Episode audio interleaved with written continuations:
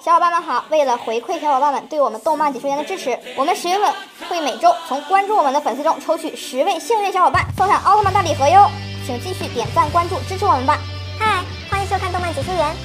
一九六三年，日本远古制作株式会社成立，由特摄剧之神远古婴二任首任董事长。此后拍摄了奥特 Q 和初代奥特曼，让远古公司走向了辉煌。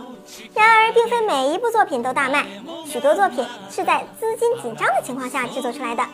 只有以下几部享受到了重金打造的福利，都是啊拍摄于远古公司的资金顶峰时期。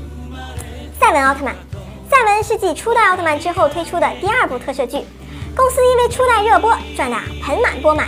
因此，在打造赛文时，不论整体造型还是剧情设定，跟初代完全不一样。甚至当时赛文是取消了三分钟设定，同时皮套制作和拍摄方面也做得更好。因此啊，造就了赛文的经典泰罗奥特曼。泰罗作为光之国的太子，地位可见一斑，可以说是远古精心拍摄的巅峰之作。当时在日本的人气连迪迦都敌不过，在国内啊也有很多人看过呢。因为当时远古资金也是在巅峰时期，因此拍得非常用心。戴拿奥特曼，戴拿是继迪迦之后的第二部平成系作品。大家都知道，当时的迪迦热映，让远古赚到比初代还多的资金，因此乘胜追击，拍摄出了跟迪迦世界观相同的戴拿。因为金子花费的更高了，所以戴拿整部剧看起来比迪迦更高级些。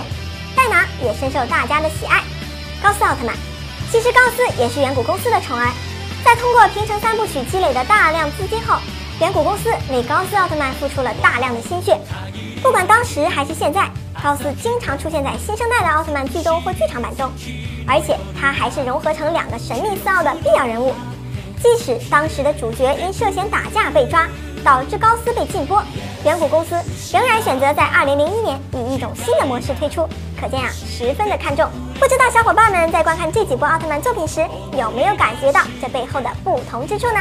好了，喜欢本节目的朋友，请多多的点赞、关注、留言吧！您的支持是我们的最大动力。感谢收看，下期见。四十年沧海变桑田，看新疆李奶奶把戈壁滩变成良田。